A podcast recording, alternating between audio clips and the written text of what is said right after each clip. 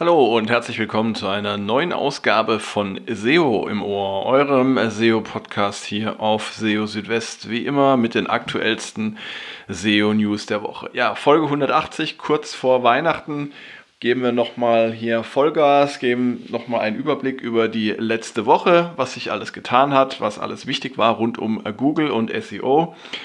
Vielleicht kurz noch ein paar ähm, Jahreshighlights von mir aus meiner Sicht. Also das Jahr war ja wirklich sehr ereignisreich.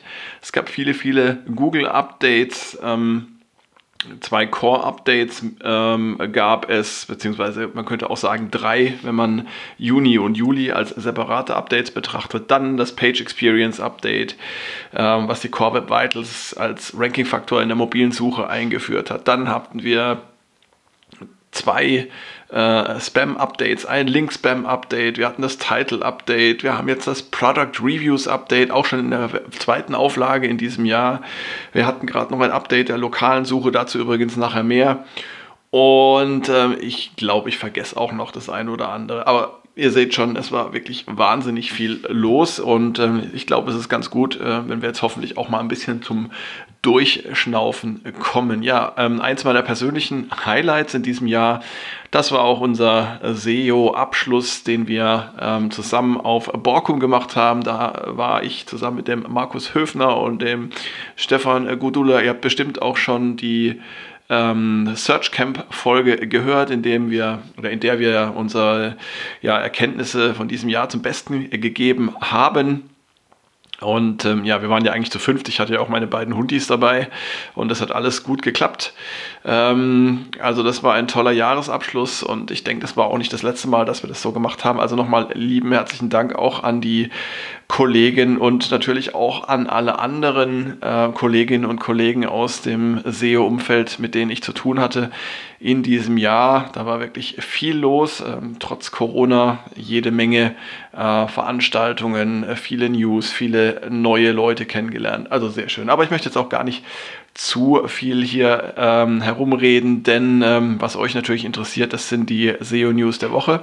Und da haben wir in äh, dieser Ausgabe auch wieder ja, ein, äh, eine bunte Mischung von Themen. Einmal geht es um die ähm, thematische Autorität von äh, Websites und ähm, da spreche ich über ähm, äh, John Müllers Aussage, dass nicht alle Websites tatsächlich thematische Autorität ähm, ja, vorweisen müssen, um erfolgreich zu sein. Außerdem hat Google Empfehlungen für Websites gegeben, die ja wegen der aktuellen Sicherheitsprobleme rund um Log4j jetzt äh, gewartet werden müssen und vielleicht auch ähm, offline gehen müssen. Äh, in Zusammenhang damit auch interessant die Deindexierung von Websites bei einem längeren Ausfall durch Google lässt sich kaum vermeiden. Und ähm, ja, dann auch, wie schon angesprochen, gab es ein Update der lokalen äh, Suche äh, durch Google vom 30. November bis zum 8. Dezember war das. Und last but not least, laut Google ist es nicht möglich, alle Backlinks einer Website zu zählen. Ja, also bunte Themenmischung. Ich freue mich, dass ihr dabei seid. Und ja, lasst uns gleich starten. Und zwar mit dem Thema Autorität. Ja, Autorität für eine Website. Ähm, zunächst einmal, was, was ist darunter zu verstehen? Also thematische Autorität, ich würde es jetzt mal so ein bisschen eingrenzen, ähm, kann man so verstehen, als äh, dass eine Website oder auch die Personen, die auf einer Website schreiben, dass die für ein Thema ähm, ja eine maßgebliche Bedeutung haben. Also man spricht hier oder im weiteren Sinne kann man hier von Expertinnen und Experten sprechen, die da zu Wort kommen sollten, um einer Website Autorität zu verleihen. Aber es ist natürlich noch mehr. Eine Website kann auch Autorität Autorität gewinnen, zum Beispiel durch, ähm, durch ihre Verlinkung, durch hochwertige Backlinks von relevanten ähm, und auch äh, hochwertigen äh, Websites mit einer entsprechenden Reputation. Und ähm, ja, das Ziel ähm, eines Website-Betreibers sollte es natürlich sein, Autorität aufzubauen. Aber das ist nicht immer notwendig. Das haben wir jetzt ähm, erfahren. Zumindest mal hat John Müller dazu ähm, eine Aussage getroffen, und zwar in den Google Search Central SEO Office Hours vom 10. Dezember. Vorausgegangen war ein ähm, Beitrag, den er auf Reddit geschrieben hatte. Da ging es darum, dass eine Website wohl kaum als Autorität gelten könne, wenn es auf ihr 30 Beiträge gäbe und erst recht nicht, wenn längere Zeit keine neuen Inhalte veröffentlicht worden seien. Aber es müssen eben nicht immer viele Inhalte sein, um eine Chance in der Suche zu haben. Ähm, äh, und auf die Frage, ob man auch ähm, als äh, oder eine gute Single-Page-Website gestalten könne, also eine Website, die nur aus einer Seite besteht, ähm, antwortete John Müller eben, dass äh, äh, Single-Page-Websites tatsächlich ähm, ja auch eine Chance hätten und ähm, es gelte eben für viele Websites, dass sie nicht als Autorität gesehen werden müssen. Ähm, wenn man zum Beispiel einfach seine Inhalte verbreiten oder etwas verkaufen wolle, wie zum Beispiel kleine Unternehmen, dann müsste man eben keine Autorität sein. Und ähm, Single-Page-Websites seien ähm, oftmals nur auf eine Sache ausgerichtet und dafür braucht es dann eben oftmals keine Autorität, zum Beispiel wenn man ein E-Book verkaufen möchte oder über Öffnungszeiten informieren möchte. Ähm, allerdings ähm, gab John Müller auch zu bedenken, dass äh, eine Single-Page-Website äh, auch eine Sackgasse sein könne, äh, in die man sich hinein manövriert und man sollte schon überlegen, ob man später weitere Inhalte hinzufügen will die äh, dann eben nicht alle auf einer Seite zu finden sind. Ähm, also nicht in jeder Branche bzw. für jede Nische ist demnach der Aufbau von Autorität notwendig, um erfolgreich zu sein. Anders sieht es natürlich vor allem in sensiblen Branchen wie zum Beispiel Medizin, Gesundheit, Finanzen und so weiter aus. Ähm, die werden ja von Google auch als sogenannte YM-YL-Branchen mit existenzieller Bedeutung gekennzeichnet. Your Money, Your Life, dafür steht YM-YL.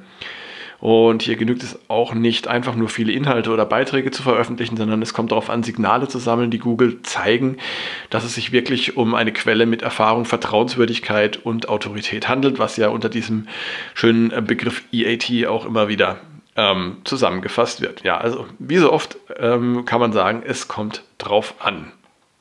Ja, in der äh, Reihe der vielen, vielen Updates, ähm, die in diesem Jahr von, von Google durchgeführt wurden, ich habe sie ja am Anfang schon aufgezählt, hat sich jetzt ein weiteres Update ein, eingefügt und zwar hat Google ein ähm, ja, Update der lokalen Suche ausgerollt, und zwar vom 30. November bis zum 8. Dezember. Und ähm, Dabei wurden laut Google verschiedene Ranking-Faktoren für die lokale Suche neu ausgerichtet. Also man kann davon ausgehen, dass hier so eine ja, Änderung der Gewichtung der lokalen Ranking-Faktoren stattgefunden hat. Ähm, wichtig dabei ist, ähm, wenn ihr euch jetzt fragt, hat das für mich jetzt irgendwelche Konsequenzen? Muss ich jetzt irgendwas anders machen? Googles Empfehlungen für Unternehmen im Zusammenhang mit der lokalen Suche, wie zum Beispiel vollständige Angabe zur Adresse, Öffnungszeiten etc., sowie zur Bestätigung von Standorten, die gelten weiterhin. Ähm, das Update kann sich auf die Rankings lokaler Suchergebnisse auswirken, insbesondere in Google Maps und auch in den Local Packs auf den Suchergebnisseiten der Websuche. Ähm, ja, der Zeitpunkt dieses Updates ist aus Sicht vieler Website-Betreiber und Unternehmen nicht optimal, denn äh, das Google Core Update im November, das äh, Product Reviews Update Anfang Dezember und jetzt äh, das Update der lokalen Suche haben eben viel Bewegung, damit zusätzliche Unsicherheit gebracht in einer Zeit, die für viele Unternehmen aus wirtschaftlicher Sicht äh, die wichtigste des Jahres ist. Und wenn man da eben äh, ja, sehr viel Volatilität hat in den Rankings, dann kann das einem schon mal so ein bisschen die Laune verhageln. Kann natürlich auch kann natürlich auch ähm, zur guten Laune beitragen, je nachdem, in welche Richtung da die Rankings sich entwickeln. Ja, nächstes Thema und zwar, ihr habt zwischen mitbekommen, ähm, Log4j, Sicherheitslücke betrifft ja viele äh, Softwareprodukte, betrifft auch Websites zum Teil und ähm, ja, es gibt eben auch zahlreiche Websites, die jetzt da damit zu kämpfen haben, ähm, die durch Log4j entstandenen äh, Sicherheitsprobleme zu fixen. Und ähm, ja, dabei gilt es einiges zu beachten im Hinblick auf die Suche, wenn man eine Website jetzt ähm, in den Wartungszustand versetzt oder wenn sie äh, zeitweise offline geht. Ja, und John Müller hat jetzt äh, dazu eine Reihe von Tipps veröffentlicht auf Twitter, ähm, also ähm, Tipps gegeben, wie man vorgehen sollte, wenn man jetzt ähm, auf einer Website solche Sicherheitsprobleme angehen äh, möchte. Und ja, er empfiehlt die folgenden Schritte. Also zunächst einmal Scrapen äh, der Website, ähm, dann Anlegen einer statischen Kopie und per äh, DNS, also Domain Name Service, auf die Kopie verweisen. Idealerweise sollten die gleichen URLs verwendet werden ähm, auf der Kopie, um Auswirkungen auf die Suche zu minimieren. Und dann seien auch keine Weiterleitungen notwendig. Ähm, dynamische Funktionalität spielt laut Müller kein keine Rolle im Hinblick auf SEO. Ausnahmen können einige ausgewählte Suchseiten sein. Ebenfalls sollte man auf Aspekte wie Inhalte, Fettschrift, Überschriften, interne Links und so weiter ähm, achten und diese möglichst unverändert lassen. Das ist auch nochmal ein ähm, Hinweis darauf, dass eben Dinge wie Fettschrift oder interne Links ähm, auch eine Bedeutung haben für, äh, für die Indexierung, für das Scrollen und für die Rankings. Und das Ganze gilt auch für Bilder, CSS und weitere Dinge, ähm, wobei dies nicht immer äh, möglich sei, alles gleich zu lassen, ähm, wie zum Beispiel bei dynamisch ausgelieferten mobilen Inhalten oder bei JavaScript-basierten Websites. Auf jeden Fall ist es wichtig, Zeit zu gewinnen. Und für dynamisch erzeugte Inhalte ähm, sollten äh, für die Nutzerinnen und Nutzer entsprechende Fehler angezeigt werden. Ähm, wenn die genannten Schritte nicht für eine komplette Website umsetzbar sind, dann sollte man zumindest versuchen, die wichtigsten Seiten ähm, auf diese Weise bereitzustellen. Und äh, John Müller verwies äh, in diesem Zusammenhang auch auf einen Blogbeitrag, den es im März 2020 gab zum Pausieren der äh, Geschäftstätigkeit. Ähm, und darin hatte Google Empfehlungen für Unternehmens- und E-Commerce-Websites gegeben, ähm, die dann äh, auch ja, umgesetzt werden sollten, wenn die Geschäftstätigkeiten vorübergehend ruhen. Wenn die statischen Inhalte auf einem anderen Host angeboten werden, also unter einer anderen Domain, dann sollten laut John Müller 302 Redirects, also temporäre Weiterleitungen, verwendet werden. Ähm, auch solche 302 Redirects äh, würden aber nicht verhindern, dass die Inhalte nach einigen Tagen für die Indexierung umziehen. Und falls möglich, sollte auf Redirects verzichtet werden. Ähm, das alles äh, geht aber auch irgendwann äh, vorbei und äh, falls es erforderlich sein sollte, zum Schutz einer Website etwas zu unternehmen, das nicht so ganz optimal ist im, im Sinne der Suche oder SEO, dann wartet Google auch auf die Rückkehr der Website und ähm, es gibt also keine äh, im Nachhinein äh, äh, verhängten Strafen oder so deswegen. Und äh, John Müller betont auch nochmal, dass technische Probleme kein Zeichen für eine niedrige Website-Qualität seien äh, und dass es ganz normal sei, dass manchmal Dinge schiefgehen. Das sei bei Google auch nicht anders. Und äh, Google-Systeme würden aber dafür sorgen, dass eine Website äh, wieder indexiert wird und ranken kann, wenn sie wieder im normalen äh, Zustand sei. Zu beachten ist aber, dass Google eine Website nach und nach aus dem Index nimmt, wenn sie über mehrere Tage nicht erreichbar ist. Daher auch diese ganzen empfohlenen Maßnahmen. Und aus diesem Grund ist es wichtig, im Falle von Wartungsarbeiten oder zum Zweck von Sicherheitsmaßnahmen eben zumindest ein statisches Abbild ähm, der Website online äh, zu belassen. Und äh, passend dazu komme ich auch gleich zum nächsten Thema. Und zwar geht es eben darum, dass sich die De Indexierung einer Website beim Ausfall über mehrere Tage nicht oder kaum vermeiden lässt. Ähm, es kann also tatsächlich aus SEO-Sicht zum Problem werden. Ähm, also wenn zum Beispiel ähm, Seiten über mehrere Tage Serverfehler senden, dann beginnt eben Google die Seiten aus dem Index zu entfernen und beginnt dabei mit den Seiten, die die größte Sichtbarkeit in der Suche besitzen. Ganz klar, weil diese Seiten haben natürlich auch die größte Auswirkung auf die Suche bzw. auf die Qualität der Suche. Google möchte natürlich auch die Nutzerinnen und Nutzer ähm, nicht auf äh, nicht funktionierende Seiten äh, schicken und möchte natürlich auch die Qualität seiner Suchergebnisse äh, möglichst schützen. Deshalb werden eben solche Seiten, die die höchste Sichtbarkeit haben, als erstes aus der Suche entfernt. Ähm, und das Ganze ist leider auch nicht zu vermeiden bei geplanten Offline-Zeiten von Websites, zum Beispiel zu Wartungs- oder Update-Zwecken. Man kann also Google nicht darüber informieren, dass jetzt zum Beispiel eine Website für einen bestimmten Zeitraum von zum Beispiel einer Woche nicht erreichbar ist, um dadurch die Deindexierung zu vermeiden. Ähm, John Müller hat dazu gesagt in, äh, in äh, den Google Search Central SEO Office Hours vom 10. Dezember, ähm, ja, dass eben Google nach mehreren Tagen damit beginne, nicht erreichbare Seiten aus dem Index zu entfernen, ähm, weil dann einfach davon auszugehen ist, dass es sich um einen dauerhaften Zustand handelt. Ähm, wenn aber die Seiten wieder verfügbar äh, sind, dann beginnt Google erneut mit dem Crawlen und es ist dann auch gut möglich, dass im Laufe der Zeit wieder die Situation vor dem Ausfall hergestellt werden kann. Allerdings gibt es keine Garantie dafür. Ähm, und vorübergehend ist auch mit starken Fluktuationen in der Suche zu rechnen. Und deshalb empfiehlt John Müller, längere Ausfälle einer Website zu vermeiden. Und ähm, man kann dazu, wie in der Meldung zuvor beschrieben, zum Beispiel vorübergehend eine statische Version der Website anbieten. Ähm, und Ausfälle sollten idealerweise auf einen Zeitraum von weniger als einen Tag äh, begrenzt werden. Ja, und damit zum letzten Beitrag und da geht es um Backlinks. Es ist laut Google unmöglich, die absolute Anzahl von Links einer Website zu bestimmen oder zu messen. Ähm, wie wir ja alle wissen, sind Backlinks wichtig für die Rankings in der Suche und äh, neben der Relevanz und der Qualität der verweisenden Websites spielt natürlich auch die Anzahl externer Links eine Rolle. Und äh, dabei muss man natürlich sagen, die Anzahl von Backlinks alleine sagt noch gar nichts aus. Es gibt verschiedene Tools, die Backlinks erfassen. Neben der Google Search Konsole sind es zum Beispiel Ahrefs oder Ahrefs, dann auch SEMrush, Systrix und viele weitere. Und ähm, eines ist diesen ganzen Tools aber gemein, sie können nur einen Teilausschnitt aller Links erfassen.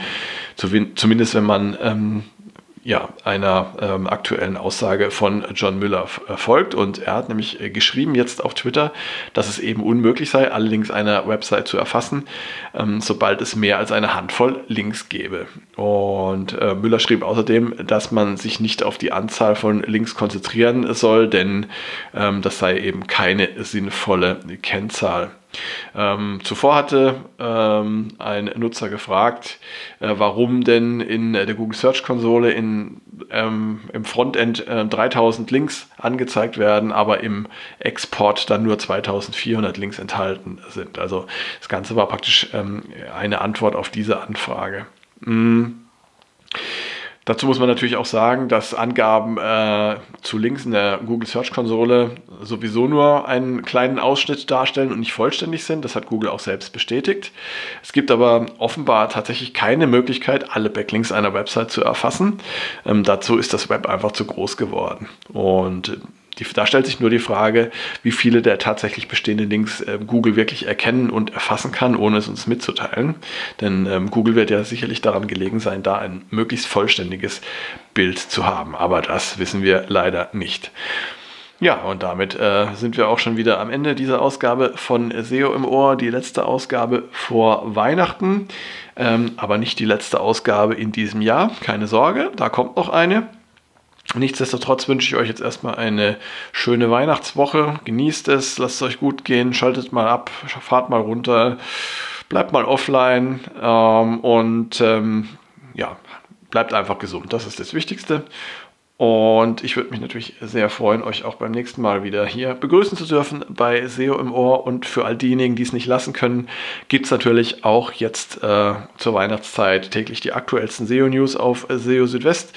Ich freue mich sehr, wenn ihr da vorbeischaut und ich freue mich auch persönlich immer, wenn ähm, ich und äh, meine Website dazu beitragen können, ähm, euch äh, auf dem Laufenden zu halten und euch vielleicht auch bei der Lösung des ein oder anderen SEO-Problems zu helfen. Wenn ihr ähm, Fragen, Anmerkungen, Kritik habt, ähm, dann meldet euch gerne, schreibt mir eine E-Mail an info.seo-südwest.de oder meldet euch über die sozialen Medien.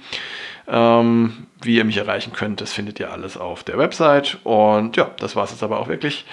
Wünsche euch eine gute Zeit. Ähm, bis zum nächsten Mal. Macht's gut. Ciao, ciao. Euer Christian.